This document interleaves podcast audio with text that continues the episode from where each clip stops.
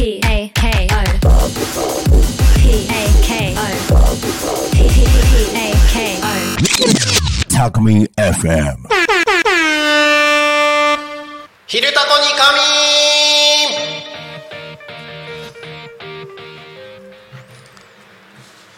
さあ時刻は11時を迎えました。一日の始まりは昼タコに仮眠パーソナリティのなるちゃんです。この番組ではリアルタイムなタコ町の情報をお届けしながらさまざまなゲストをお迎えしてトークを進めていきます。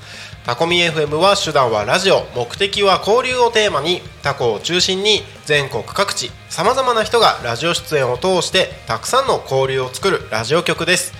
井戸端会議のような雑談からみんなの推し活を語るトーク行政や社会について真面目に対談する番組など月曜日から土曜日の11時から17時までさまざまなトークを展開していきます。パーソナリティとしてラジオに出演するとパーソナリティ同士で新しい出会いや発見があるかも。タコミ FM はみんなが主役になれる人と人をつなぐラジオ局です。はい皆様こんにちは、えー今日6月20日火曜日いかがお過ごしでしょうか？いやもう20日だよ。早くない？もう6月があと10日で終わっちゃう。ね。あのー僕はですね昨日この時間「昼タコに仮眠で」あの僕のねこの鳴滝っていう名字のあのールーツみたいな話を聞いて結構感動したというかあの本当だったらすごいなと思ってあの本当だったらあの自分のルーツがねあの先祖が中富の鎌足りっていうところに行くのでうわすげえなっていうのをまあその話をですね今朝、えー自分の家族のみんなですね自分のお父さんとか妹とかにあの連絡をしてですねそれ本当だったらすごいねってなんかみんなちょっとあの焦っててしかも妹たちももう結婚してるんですけど鳴滝に戻りな戻りたくなりましたみたいな連絡が来て。まあそんなことがあった今日の一日のスタートでしたが、えー皆様は今日はいかがお過ごしでしょうか？ということでね、えー今週のテーマ「昼タコに仮眠」では今週のテーマというものがあります。今週のテーマについてコメントをたくさんいただきながらですね、えー一緒におしゃべりをしていければなと思っておりますのでよろしくお願いします。さあ行きましょう。今週のテーマは「推し教えて」はいということで「推し教えて」というテーマでお話をしていきます。ねいろいろな好きなもの推しあると思います。ぜひどしどしその推しについてですねコメントをいただきましてもう自分のねオタクな部分をどんどん放出していきましょう。そんな話そんな話をですね一緒に何を言おうとしてない今僕は、えーそんな話をですね一緒にしていければなと思います、えー番組へのコメント応援応援応援メッセージ。番組へのコメントや応援メッセージですね。はい、えー、Twitter メールファックス YouTube などでお待ちしております。状態がいいよ。今日もいいよ、えー、ツイッターは「ハッシュタグタコミン」シャープひらがなでタコミン。でお待ちしてます。メールでメッセージいただく場合はメールアドレス fm アットマーク tacomin.com fm アットマークタコミン .com タコミンの子は C です。ファックスでのメッセージはファックス番号0479747573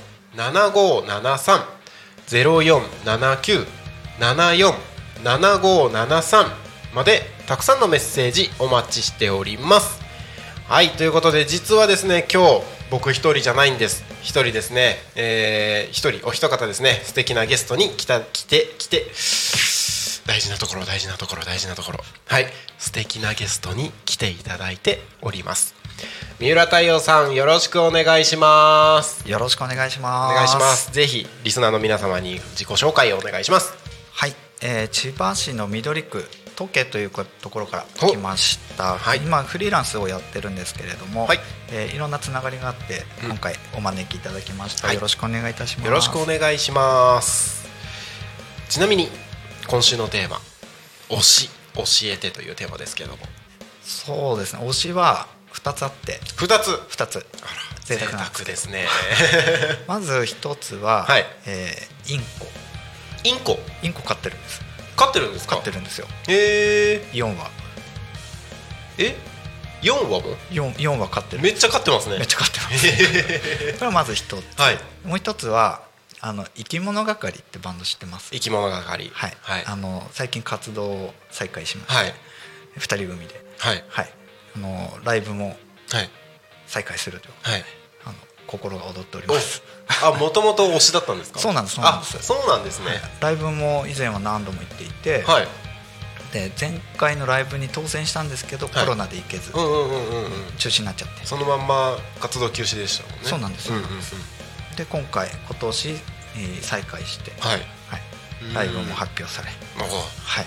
最高ですね。そうなんです。まあこの2つですね。おはい。ーえインまずインコから聞いていいですはい。か、はい インコ。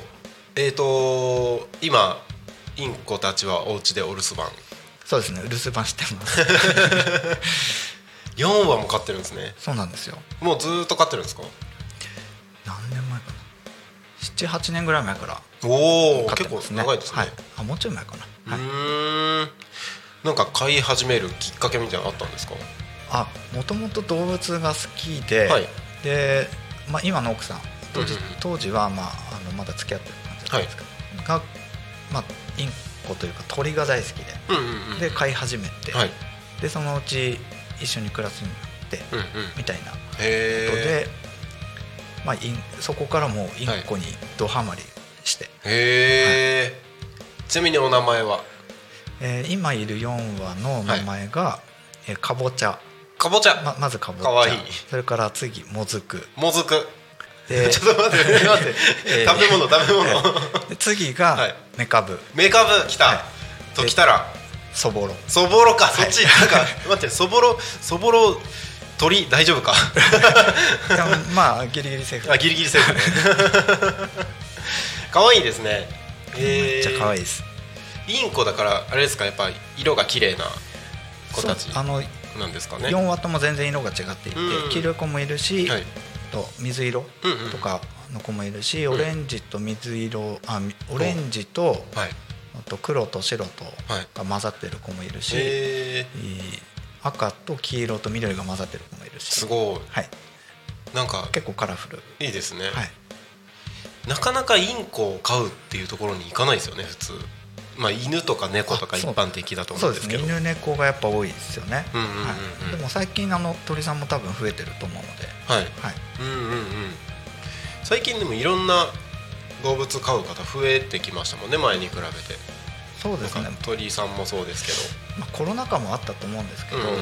あのペット業界は結構、どうん。あの売れ行き良かったみたい、ですよ。なんかインコ飼ってて、まあ、もちろん可愛いのでいいことはいっぱいあると思うんですけど、はい。大変なこともありますよねきっと。大変などうなんだろう、まあ、動物を飼うこと自体がまあいろいろあると思うんですけど。そうですね。まあ強いてあげるなら、はい。やっぱり健康管理をしないといけないので健康管理。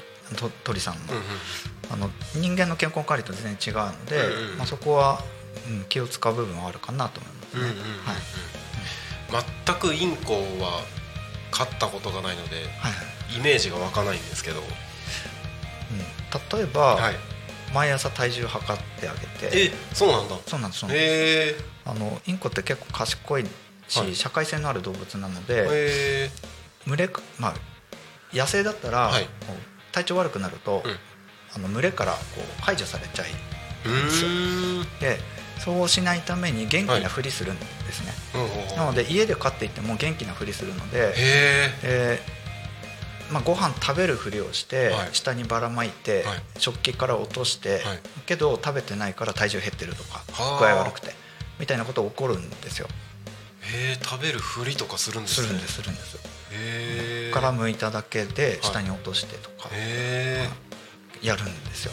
人間っぽいですね。人間っぽいです。なんかあの子供たちがあのご飯食べてる風で全然進んでないみたいな。ですそうですですでも体重測ると、はい。あのガクッと減ってたりすると、うん。あこれも体、まあ、具合悪いね。みたいなことが一応体重からも分かるので、うんうんあの毎朝体重測るのは必須へえそうなんですね。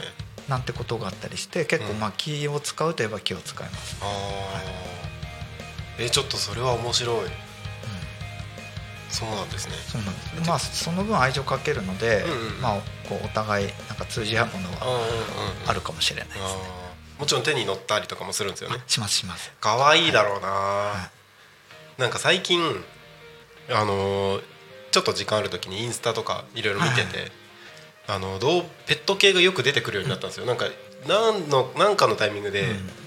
ペットをよく見るようになって、で特に最近豚がえ？豚の動画めっちゃ出てくるようになったんですよ。なんかあのインコとかはい。鳥系も出てくるんですけど比率としては豚8割みたいな。あかなり多いですね。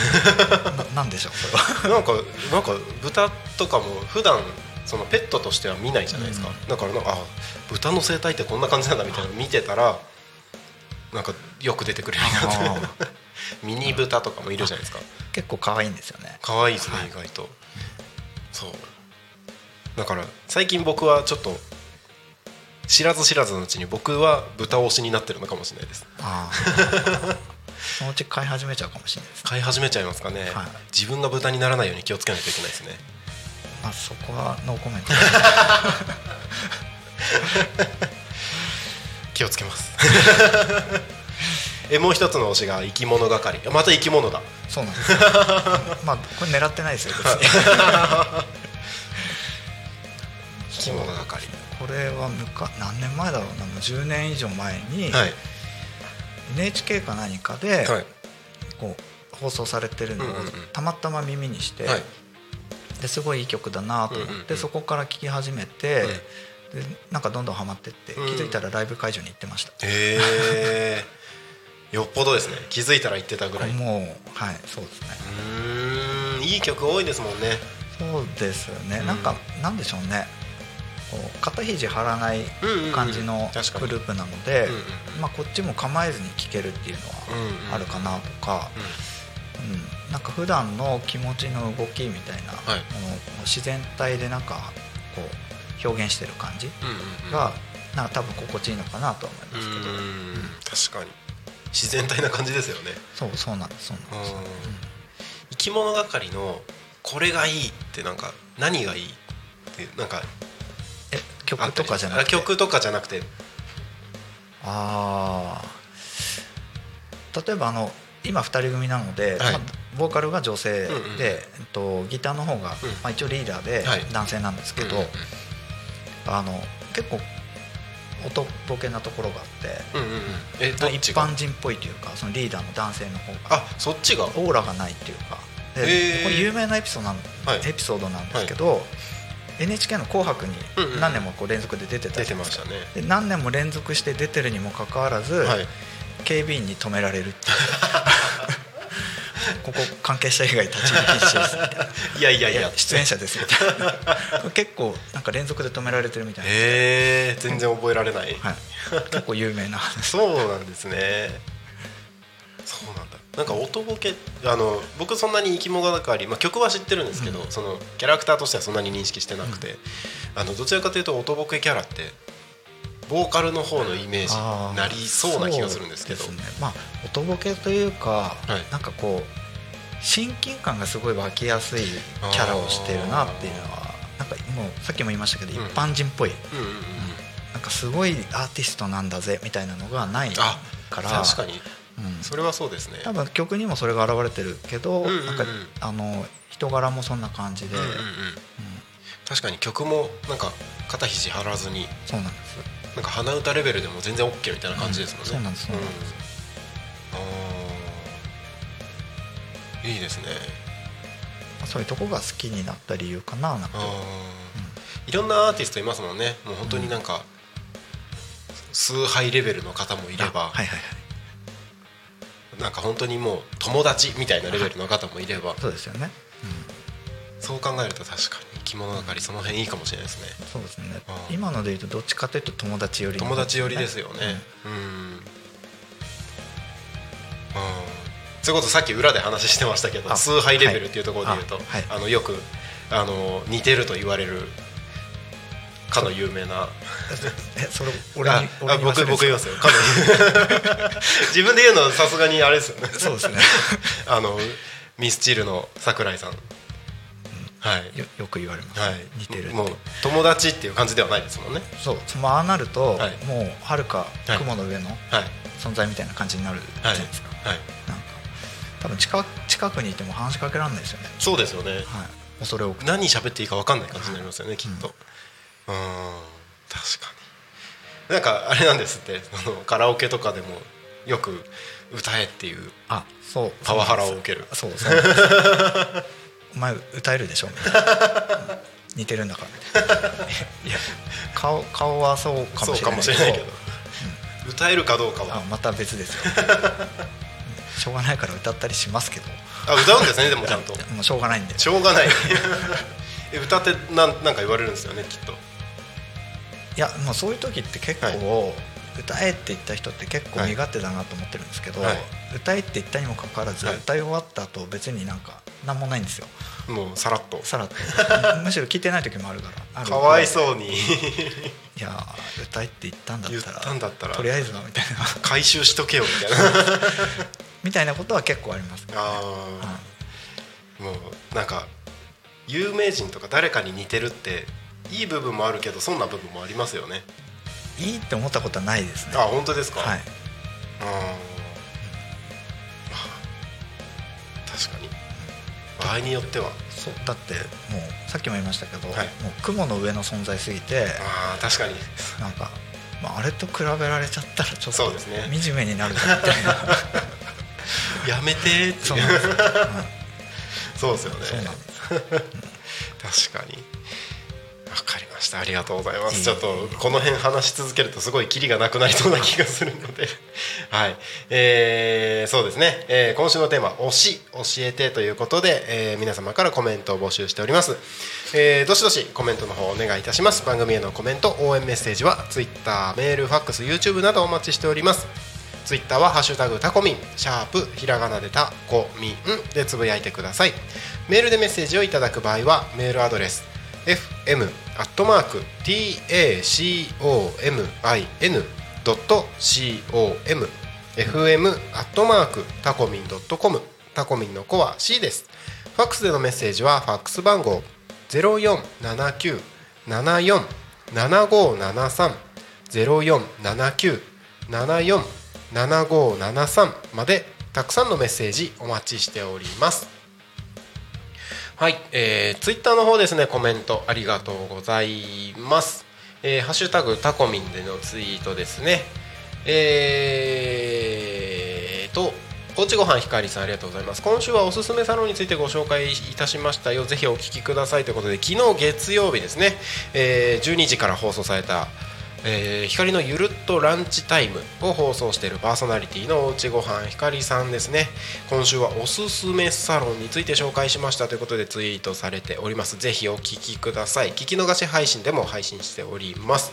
そしてもう一つ、えー、下野真奈さんありがとうございます。えー昨日のふわハピお聞きくださった皆様ありがとうございました。初のゲスト会でした。タコミのなるちゃんありがとうございました。ということで実はですねそうそうそう。昨日の夜10時からのね、えー夜10時から「五反のラジオ」っていうね、えー足立足立区じゃないよ。五反の五反の五反のってどこ？ごめんなさい。五反の五反の。埼玉だったかな？ちょっとちゃんと調べますね。五反の。足立区でいいのか？足立区でいいのか。そうそうそうそう。足立区です。足立区の五反のの駅周辺のね五反のラジオっていう FM 局があるんですけれども五反のラジオの方でですねふわハッピーラジオっていうのがあるんですけれども昨日の夜10時から放送された回、えー下野真奈さんという方がパーソナリティとして担当している番組で僕ゲストで実は出演をしておりました。収録だったんですけれどもこの下野真奈さんという方がですね、えーよくタコミンの番組にコメントをくださるですよ。でなんかコメントの流れでですねちょっとお互いの番組でコラボしましょうよみたいな感じで話が進んでですね実は昨日の夜10時五反のラジオに僕出てたんです。ひっそりと。そうなんです。聞いた方いるかな？もし聞いた方がいたらコメントください。はい、えー実はこの下野真奈さんですねタコミ FM でも今度ゲストに出るかも。出る予定になっております。来週来週なんです。来週の28日水曜日の「ゆうたこに神」の方でですね、えーこのスタジオに来ていただいて、えーゲストとして出演していただく予定になってますのでぜひそちらも楽しみに聞いていただければと思います。はいということでどしどしコメントの方お願いいたします。お待ちしております。はい。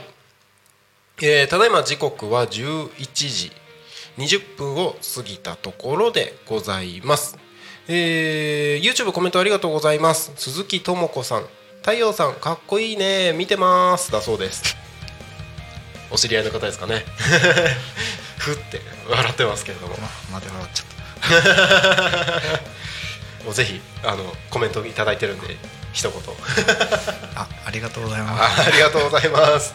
あのー今日この後ですね、11時55分ぐらいまで一緒に、はい、この番組進めていきますので、最後までぜひお付き合いいただいて、あのーここからさらにですね、太陽さんについて深掘りしてお話を進めていきますので、コメントもどしどしお願いいたします。はい、ということで、時刻、いててて、えっと時刻がただいま11時21分過ぎたところでございます。えーちょっと詳しくお話をしていこうかなと思います。せっかく来ていただいてますので。はい。はい。えーまあ鈴木太陽さん。何をしてる方ですかっていうところで。三浦です。あすあ間違えた。くっついちゃった。ごめんなさい。大丈夫です。はい。三浦太陽さん。はい。はい、えっと何をしてる方ですかっていうところをこう。はい。はいえっと、まず最初にフリーランスっておはい伝えしたんですけれども、フリーランスって言ってましたね。去年かな？去年フリーランスになって、まあ、一人で仕事をし始めたんですけど、はい。まあ、人事とか、まあ、経営企画とかマーケティングとかはい。みたいなところの、はい。まあ、コンサルっぽいことをやってたりはします。はい、でもう一つ大きな活動として、はい。あの福島県の浜通りって言われる地域、浜通り、はい、海側の方ですね。そうです海側はい。の,、あの東日本大震災とかの時に津波の被害とか、はい。あと原発事故の被災地っていうふうに言われているところ、はい。まあ、そこの、まあえー関係人口創出とか、まあはい交流人口創出って言われるような、はいい、あのいろんなプロジェクトにまあ関わらせてもらっていて、はい。はい、なのでそこの地域のお仕事がかなり今割合としては多くなっていて。えーじゃあ結構福島の方には行ったり来たりですか？そうですね。月23回ぐらいは行ってる感じな1年を過ごしてました。はい。そうなんですね。はい、でもこれからもまだまだ全然動くって感じですよねそうですね。これからもあのまだ全然、うむしろその福島のプロジェクトが増えてきてるので、はい。まあ、それにどんどん今関わっているのでほうほうほうまあ、増えるかなというのと、はい。あの実は今企業、はい。会社の立ち上げを準備しているのでそうなんですね。まあ、その会社というのも、うん。まあ、福島のその浜通りで、うんうんうん。まあ、研修を行うっていう、うんうん。まあ、プログラムを作っているうんうんうん。最中なんですけど研修。研修ですね。企業研修みたいなもので、はい。はい。まあ、あの従業員の皆さんに、はいあの会社の方でこう研修やらせたいなというふうになった時に、うん。まあ、浜通りに行ってもらって、はい。まあそこで今あのいろんな取り組みがうんうんうん。行われてるので、うんうん。それこそその人口が1回ゼロになっちゃったりとか、はい。まあ、いろいろ建物とかも放置されちゃったり取り壊されたりうんみたいな地域をこはい。う再生しようと思ってこういろいろ取り組んでらっしゃる方たくさんいらっしゃるので、はい。まあ、そういう方たちと触れ合ったり、今の街の現状とかを見ていただくことで、考え方がこう切り替わったりとか、まあ、視野が広がったりとか、まあ、何かこう自分自身の変化のきっかけはい。になるような、研修。まあ、もしくは変化が起きなくても、はい。まあ、なぜ変化が起きなかったのかみたいなのをちゃんとこうワークショップみもので深掘りしていくみたいなこともくっつけてるので、はい。まあ、そういう研修をやっていただいて持ち帰ってもらうと。あなるほど。なんか最初研修って聞いた時にその浜通りのあ福島のそっちの方々のに向けた研修かと思ったらそうではないんですね。そうですそうです。うん。うん。あのこちら側の、まあ、はい。関東というか千葉の人たちが向こうに行って、浜通りに行ってそこで何か得てはい。帰ってきて、はい。それを実生活ここでの実生活だったり、普段のお仕事だったり、はい。いまあ、いろんなことにこう生かしてもらえたらはい。いいななんていうふうには思ってます。へえなんかやっぱあれですよねその福島ってやっぱ一時期本当に大変なうん。時期を超えてるので何かしら気づくことって絶対ありますよね。そうですね。たださっきもちらっとお話ししたんですけど、うんうん。気づかなくてもいいと思っていて、気づかなくてもはい。あの見ても何も感じないよとか、うんうんうん。あのうん、あそういうこともあるんだぐらいでもいいと思っていて、うん。うん。というのもあの何かを強制するものではないので例えばこういうものを見たからこういうふうに思ったでしょってなっちゃうと、うん。やっぱりその強制というか押し付けになってしまって、その方の考えとかはい。みたいなものが本来優先されるというか、尊重されるものだと思うので、はい。まあ、気づかないっていうふうに言うのも全然いいと思っていて。うんうんうん。でも気づかないというか、まあ、気づきがないとかはい。思うところがなかった理由もあるはずなので、まあ、それを深掘るとまたそそこで何か出てくると思っているので、なのでなるべくこうこちら側の価値観を押し付けないというかああくまで自分自身で感じ取る、うん。あるいは感じ取らないみたいなところを含めて考えてもらうなるほど、はい、まあそうですよね。感じ取れるかどうか、まあ、感じないも含めてその受け取り側のタイミングとかもいろいろありますもんね。うん。おっしゃる通りですね。うん。はい。確かに。なんかすごく興味深いですねそこの辺は。なんか、まあ、研修とかっていうと例えばこうセミナーみたいなことだったりとか、そういうものがまあ一般的とかよくあるじゃないですか、そうじゃなくて体験型っそうですね。ていうところは、はいなんか面白そうだなって思いますね、うん。うん。なんかそれまあもう始めていてなんか反響みたいなのってあったりするんですか？そうですね。反響はあるんですけれども、その反響に対してこちら側が、うん。そそれはいいねとか悪いねというはい。ことでもなくて、はい。あの何かしら感じ取ってくださる方が、まあうんうん。まあ、今のところほぼ100%なんですうんけどただそういうか受け取り方はいしたらダメだよとか、うんうんうん。そういうことではないので、はい。ただそれをいかに実生活とか、自分の生活、うんうん仕事、プライベートでも何でもいいんですけど、うんうんの中にどうそれを活かせるのかみたいなことが多分次のステップで、うんうん。まあ、重要なことなので、あうん見てきてすごかったねとか、うん。大変だったねうん。だとうん。ただの感想で終わっちゃうので、まあ、そういう感想を持ってじゃあ次自分がどうするのかはいみたいなところを、うんうん。あの深掘るような、うん。うん次の一歩をちゃんと自分たちが踏み出せるようなうん。プログラムにしていきたいなと。思います。あーなるほど。ちなみに太陽さんはその、はい。もちろん福島に何度か行って、まあ、な何度もか何度も行ってきてるじゃないですか、そまあ、それを始めるきっかけというか、まあ、はい。本当一番最初それこそまあ震災のところまで遡るのかもしれないですけど、太陽さん自身、まあ、それを始めようと思ったきっかけだったりとかその時に、あのー気づいたこととかっていうのはあるんですよねきっと。そうですね。きっかけはやっぱりあって、5年ぐらい前なんですけど、はい。まあ、当時勤めてた会社ではい。福島で研修やりたいという話があって、うんうんうん。で、えーちょっと先にどんなとこ回ってくればいい？か、あの見てきてくれっていうことがあって、うん。まあ、自分と何人かでうん。2泊3日ぐらいでその浜通りに行ってでそれがもう自分自身の浜通りの、まあ、うん。初体験だったんですけど、まあ、そこで街の様子を見たり、そこで頑張ってらっしゃるいろんな方々に触れて、うん。まあ、自分自身がそのこう知らないことが多すぎたなとか、うんこう考えるきっかけになったり、気持ちが切り替わるきっかけに自分自身がなったので実体験として、でこれがもう何よりなんかこう研修のこう学びになるなっていうのがその時に思って。うん。でなんとなくそうこうぼんやりはしてたんですけどうん。最近になってそれをしっかりと形作ってるっていう感じにはなります。はい。なるほど。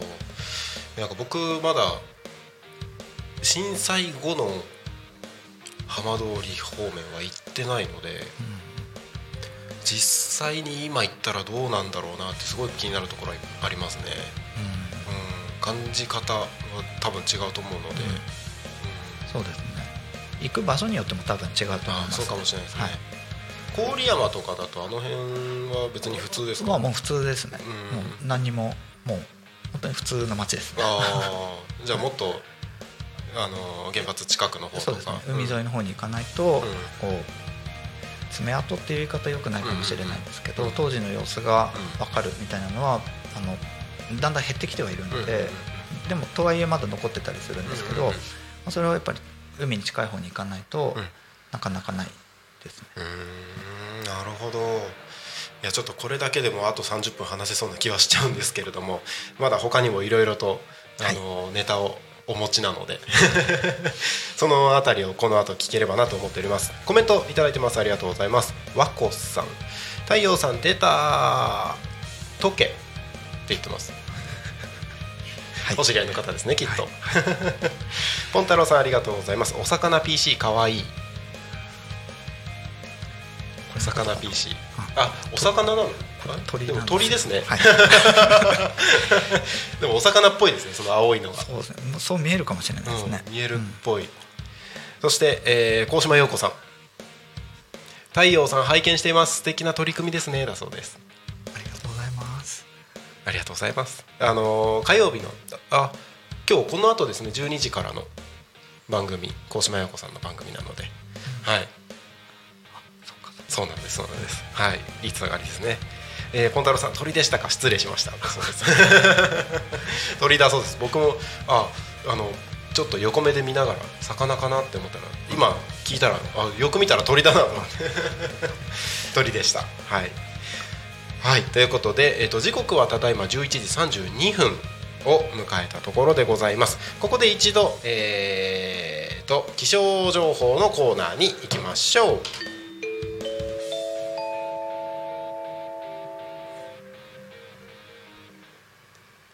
多古町の気象情報をお知らせします。はい。今日6月20日はですね予想最高気温が24度ということで比較的涼しいですね昨日までに比べると。で天気は曇りのち晴れの予報になっております。午後の降水確率は10%ということで、えーまあ、この後ですね今曇りが広がってますが15時以降は晴れが続くようです。その晴れ間がですね明日の16時まで続く予報になっております。梅雨の中休みは継続ということでただですね昼間は多少暑さもあります。今日は強い日差しが届きます。紫外線対策を欠かさずに行ってください。朝晩過ごしやすくても昼間は引き続き、えーまあ、24度ではありますけども暑くなりますので熱中症対策を万全にしてください。はい気象情報は以上です。次のコーナー行きましょう。多古町の交通情報をお知らせします。6月20日11時25分現在の主な道路の交通情報です。ただいま事故の情報はありません。通行止めや規制の情報もありません。渋滞の情報もありません。今日も多古町は平和です。はい、えー、タコミンスタジオから見る外の景色は、えー車はですね順調に流れております。目の前の国道296号も順調に流れていて、えー道の駅方面も問題なく流れているようです、えーただ順調だからといって調子に乗ってですね運転をしてしまうと事故を招きかねませんので十分に安全運転でお願いいたします。タコミンスタジオから見える外の天気はですね全体的に雲が主役となっております。厚い雲がね全体に広がってるんですがなんとなく、えー、と水色っぽい青色っぽい感じにもなってきてるのできっとこの後晴れるんだろうなっていう感じですかね。はい。特に雨が降るような感じもなく、えーまあ、天気いいって言っていいのかな。これどうですかね。曇りだけど別にどんよりはしてない感じですよね。そうまあちょっと微妙ですけど。微妙ですか？はい、もしかしたら僕が気合い入れたら雨降ってくるかもしれないです。はい、えー気象情報、交通情報は以上です。時刻はただいま11時35分を過ぎたところでございます。本日のゲストは三浦太陽さんにお越しいただきましてお話をしております、えー今週のテーマ「推し教えて」ということで皆様からコメント募集しておりますのでどしどしお送りください、えー番組へのコメント応援メッセージは Twitter メールファックス YouTube などでお待ちしております。ツイッターはハッシュタグタコミンシャープひらがなでタコミンでつぶやいてください。メールでメッセージいただく場合はメールアドレス fm.tacomin.com fm.tacomin.com タコミンの子は C です。ファックスでのメッセージはファックス番号0479747573 0479747573までたくさんのメッセージお待ちしております。えーコメント YouTube ありがとうございます。雨はいやーこれから横浜なので笑いって。雨降らせましょうか。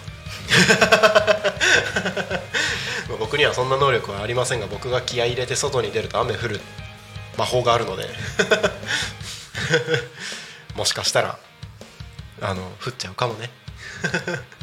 この後ちょっと外に出ないといけない予定もあるので降らないことを祈りましょう。はいということでゲスト三浦太陽さんお越しいただいております、えー残り20分ぐらいのところでさらに深掘りして三浦太陽さんについて、えーお話をしていただしていければなと思っております、えー30分ぐらいまでのところでは、まあ、福島浜通り方面のまあ出来事があった中から研修として、えーまあ、自分たちに気づきをみたいなね、まあ、気づいても気づかなくてもっていうところの話がありましたけれども他にもいろいろと活動されていることだったりこれから考えていることもあるようで。はい。はい。そうですね。今あの、まあ、冒頭ではい。千葉市緑区のトケというところがトケ。来ましたっていう話したんですけど、はい。はい。トケに引っ越したのがはい。2年ちょっとぐらい前なんです、うん。まあまあ本当に2年ぐらいかな、なんですよ、はい。ですごく気に入っていてですね、まあ、すごくいい街だなと思っていて、なんかすごくお子さんも多いし、なんか子育て世代もすごく多い感じはい。で、えーまあ、街も綺麗だし、うんうん自然も結構あるし、うんはい。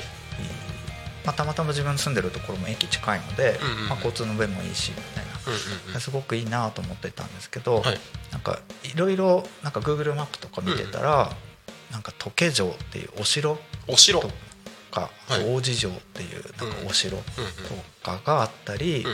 あの昭和の森あ。あのあのすごい大きい公園もあるんですけど、はい。まあそのこ公園の中にもうん。なんかそう歴史的ななんか遺跡というか遺構みたいなのもあったりとかっていうのがなんかいろいろお散歩してたりとか Google マップいろいろ見てたりしたら出てきてうんで歴史結構好きなので、はい。あの古代からうん。近代までうんうん。あの好きなので、あこんなに身近に、うん。あのこんな貴重なものあるんだみたいなことが、うんまあ、あってうん。でその時計城の跡みたいなとこ見に行ったりん。自分でも見に行ったりとかしたんですけど、はい。なんかこうちょっと寂しい感じというかあんまりこう整備されてる感じもなくうんうんうん。みたいな感じのところがちょっと気にはなっていて、そうなんですね。うんでまあ、これせっかくすごくいい街もともとなんかこう暮らしやすい街で、あの子育て世代の方もたくさんいらして、うん。お子さんもたくさんいて、うん。えーっていういい街の中にこんなに貴重なものがあるのに、うん。なんかそれをなそれがなんかあんまり知られてないなっていうのが、すごく残念だなと思って、にうん。で多分住んでるいらっしゃる方もうん。みんなそうなんじゃないかなと思うんですけど、うんうん。まあ多分街のことをもっと知っていくと、はい。まあ、過去こういう歩みがあったんだよとか、うんうん昔こういう人たちが住んでいて、うんまあ、こんな出来事があったんだよとか、っていうことをこう知っていくと、うん。なんかもっと街に親近感が湧いて、うんうんうん。その街をもっと好きになるんじゃないかなというふうな気持ちがあって。はい。なので今のところおそらくおそらくですけど、はい。あんまり知られてないそういう歴史的な貴重なものをうんなんとかみんこう住んでる方々にもうちょっと知ってもらえるようなことができないかなっていうふうに思っていてはい。で最近になって、はい。まあ、いろんなこう人付き合いというか、あのいろんなご縁がこうダーッとつながって、はい。が昔からその、まあ、時計で、そのお城のこととかうん歴史のこととかを大事にしてこう伝統をこうついていこうみたいななんかこう活動されてる方がいるのが分かって。うん。で、えーご縁もあってその方々にこうつながることができて、はい。でまあ自分はこんなあの引っ越して2年ぐらいですけど、うんうんうん。まあ、こんな風に町のことを思ってます、んうん。で歴史的なここう貴重なものも、うん。うん残念だなというかこうもっと知ってもらいたいなって自分も思ってますっていうようなコミュニケーションの中から、はい。あじゃあなんかみんなで一緒になんかやろうかみたいな話になり、でじゃあもう、うん。一つのまあプロジェクトみたいな形でみんな力を合わせて、こう街を活性化するじゃないですけど、まあ、そんなことやっていこうみたいなことが今ちょっと立ち上がっあていて、はい。まあ、まだまだなんか本当産声を上げたみたいな感じなので、具体的にじゃああのこんなことやってますあんなことやってます、うではなくてこれからあのこんなことやりたいあんなことやりたいっていう段階ではあるんですけど、まあ、そういう動きの中からいろいろとうん。具体的なことをやっていきたいなとは思ってます。なるほど。はい、もともとは東京ずっと東京に住んでたわけじゃないんですね。そうなんです。出身は？出身は秋田県あ秋田県。近いですね僕の地元と。あえっと青森県の田子町でございます。ニンニクの。ニンニクの、はい。そうですね。私のとこはきりたんぽでしたね。秋田といえば。秋田というあはい。ー秋田からえっ、ともうそのまま東京に来たってことでえすか？最初ははい。八千代市というところで、はいはいはい。なそれ7年か8年ぐらい前に、うんうん。まあ、秋田から千葉に移住をしてきて、うんうんうん。で仕事の関係ではい。あの一旦そこから八千代から横芝光町に、はいえー引っ越しをして、はい。でまた仕事の関係で、はい。うん時計に移り住んだのが2年ぐらい前、八千代住んでた時期もしかしてかぶってます？そうかもしれないですね。はい。78年ぐらい前に八千代にいたので。僕5年前に八千あ代ろじゃあ6年前かな。あじゃあかぶかぶってます。被ってますね。はい、あはい、それはそれは。若干かぶってると思います。多分八千代どの辺でした？はい、大和田ですね大和田。大和田。えその話って前質問しましたっけ？してないとしてないですよね。してないです。なんか初めて聞いたような気がして、僕も大和田でした。あマジ？結構近くにいたんです超ローカルトーク。え大和田の？駅の方ですか？京成駅京成の大和田駅のはい。歩いて10分か分かんないぐらいのところに住んでました。どっち側ですか？とあれはなどっち側ってな柏井の方じゃない方。あそっちに10分。はい296号。あそっち側です。はい。のちょっと手前。ちょっと手前ぐらいですか、前ミニストップとかった。ありましたねありましたね。あの辺の近くです。そうなんですね。はい。その前通って僕もうちょっと市役所の方に行ったらあはい。うちがありました。めっちゃご近所じゃめっないですか。ちゃご近所じゃないですか。そうだったんですね。あ新事実が。新事実ですね。まあなんかいろいろな経緯で僕も三浦さんと、あのー知り合うきっかけになって、まあきっかけがあってですね、まあ、僕のもともとやってる動画の方の会社のお世話になった方経由で最初はそうですね。つながったんですよね、でそこからまあいろいろとやってて、まあ、今回もタコミ FM のクラウドファンディングあたりでまあ連絡も取っててっていうところで、はい、そんな話。めっちゃロローカルトークいいですねって。い やローカルもローカルですよね。ローカルすぎて範囲が狭すぎて。ですね。知る人ぞ知る。知る人ぞ知る。そうそうそう。あすごい縁ですねって。タコ町の訪問入浴希望さんありがとうございます。いや本当すごい縁ですね。ですね。なんか正直僕も今こうやって話してるとは予想もしなかった。うん関係だったので、ですね。まあね今そのトケで活動もしていて、まあ、始まったばっかりということもあって、でなんかそっち方面のつながりの方もこの間、あのつないでいただいて、タコミ FM で番組やるっていう話にもなりまして、はいはい、ありがとうございます。いえいえとんでもない。でまあ新しい活動の方もこれからどんどんどんどん拡大していくというかそうですね、あのまあ、それこそこここで番組持つとかお。みたいなのもあってもいいななんていいですね。個人的には思っていてなあの多古町だと例えば多古城があったりするじゃないおですか、城ありますもんね。はい。なので千葉って結構やっぱりはい。古い土地で、いろあちこちに、まあ、お城だけじゃなくていろんな歴史的なものがあるので、なんかそういうものをなんか好き勝手に紹介するみたいな番組があってもいいなとか、うんうんうん。まあ、それこそ全然時計を掘り下げる番組でもいいかもしれないですけど、まあ、なんかそういう地域にうん。うんこう根ざしたような番組みたいなものがあっても面白いかなとか、うんうんうん。っていうのは思ったりはしてます。いいですね、はい。あの時計にほ時計をもっと掘り下げる番組でも全然いいなと思ってて、タコミ FM 自体が基本的にはインターネットを中心としたラジオなのででしかも全国各地の人たちが交流するラジオ局っていう風に歌ってるのであのあえて時計超ローカルな感じでいいなと思ってるのはあるんですよ。で実は来週から始まる新しい番組があるんですけどその方が、えー、と住んでるのが神戸。神戸神戸です。でラジオ番組の内容はその人の地元の香川。のことを喋る番組あ。になるんですよ。あ面白い、タコですよここ。はい。タコのタコのラジオ局なんですけどただ交流っていうところをテーマなので、うん。なんか全国各地でそうやって例えば地域に関連することを話をする番組とかがうん。もっともっとたくさん増えていったらいいなって僕はそうですよね思ってたりします。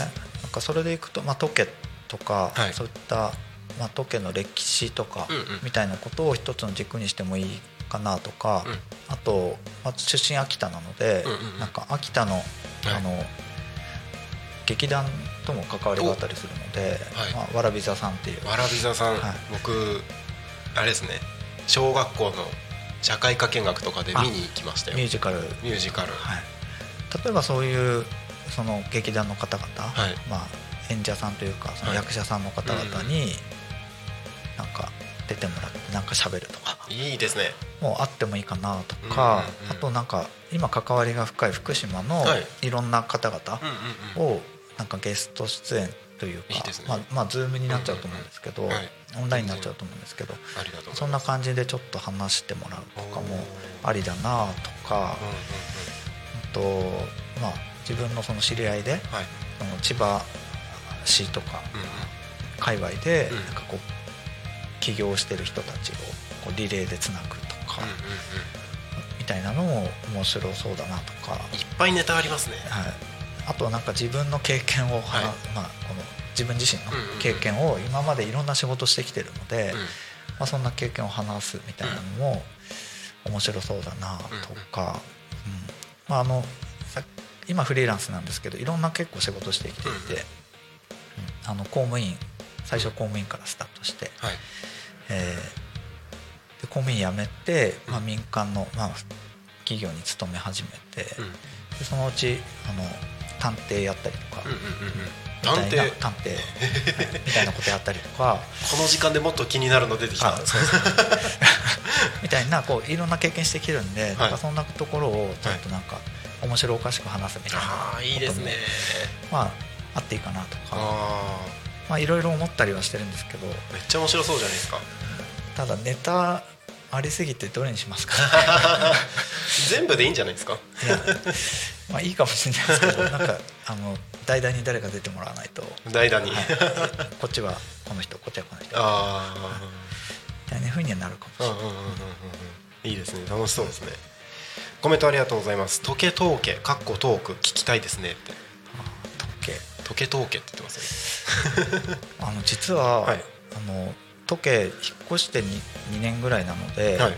あのす住民としてははいご縁は2年ぐらいなんですけど、うんうんうんあの私学生の時吹奏楽をやっていてそうなんですね。で当時、うん。あの時計中学校というと、はい。もう全国的にもな名が知られている強へ豪だったんですよ。あ。そうなんですね、はい、でもう吹吹奏楽やってる人は名前知らないんじゃないかぐらい有名だったんですよ。でまあ、遠い秋田の地で、うんうんまあ当時高校生だったんですけど、うんうんうん。一応全国大会出てたんですお、そうなんですね。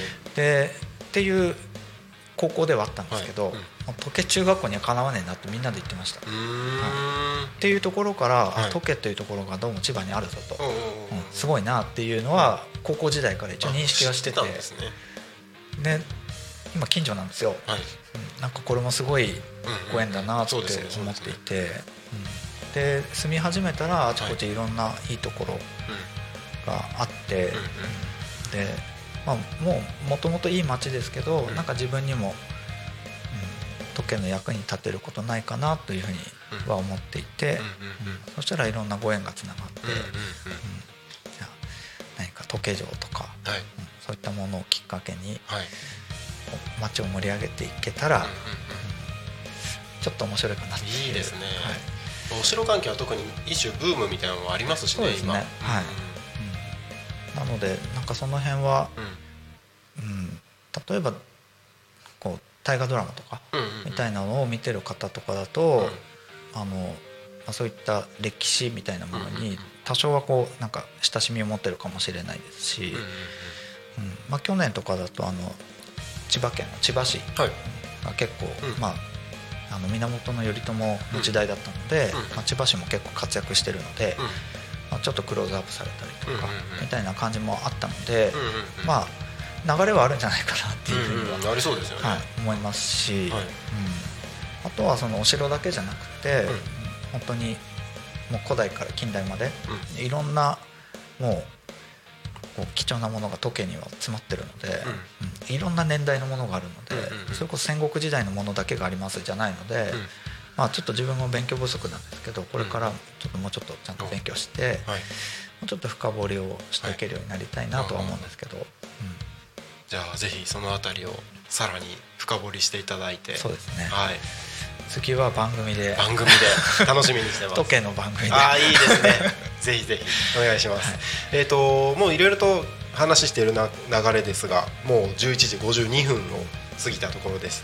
最後にリスナーの方に伝えたいことなどあれば。あそうですね。まあこれから会社を立ち上げるというところと、まあ、あの今年中になんとか立ち上げたいなと思ってるので頑張りますっていうところと、はい。まあ、それから、まあ、ぱ地元今の地元の時計うんうん。にこうフォーカスしてはい。あの何か役に立ちたいなと思っているので、うんまあ、その辺なんか興味ある方がいたらはい。なんかこう輪に入っていただけたらうん嬉しいなっていう,、あの時計に関わらずううん。うん千葉県全体ういろいろ城とか、うんまあ、歴史的なものもあるので、うんうん。その輪が広がるといいなと思ってるので、そうですよね、はい、あのよかったら声かけてもらったら、うんうん。はい、ぜひぜひぜひぜひ、ははい。い気になる方は、えーどうしましょう？えっ、と一旦タコミンで問い合わせ受け付けましょうか。あそうですね、はい。一旦は。はい、気になる方いたらタコミ FM までご連絡をお願いいたしますはい、えーそろそろこの番組の終わりの時間が近づいてきてまいりました、タコミ FM は月曜から土曜の11時から17時までリスラジにてリアルタイム放送をしております。放送した番組はすべて YouTube と各種ポッドキャスト Apple、Spotify、Amazon、スタンド FM にて聞き逃し配信で楽しむことができます。本日はですね今日この番組が終わりましたら12時から12時10分高島陽子さんがお送りする「プチ大和しぐさお稽古」その後12時30分から40分金村さん高安さん有田さんがお届けする「タコ足ラジオ陽気に行こう」その後13時から14時アドバネット千春さんがお届けする「天然千春とほっこり7つの習慣」そして間が空きまして夕方の帯番組。16時から17時は私が「ゆうたこに仮眠」お届けをしていきます。本日は以上の、えー残り4つの番組でお届けをしていきますのでぜひお耳のお供にタコミ FM をよろしくお願いいたします。本日のゲストは三浦太陽さんにお越しいただきました。太陽さんありがとうございました。ありがとうございました。はいありがとうございます。それでは本日の「昼タコに神」はここまで。お相手はタコミ FM なるちゃんと三浦太陽でした。ありがとうございました。またねー。Talk Me FM.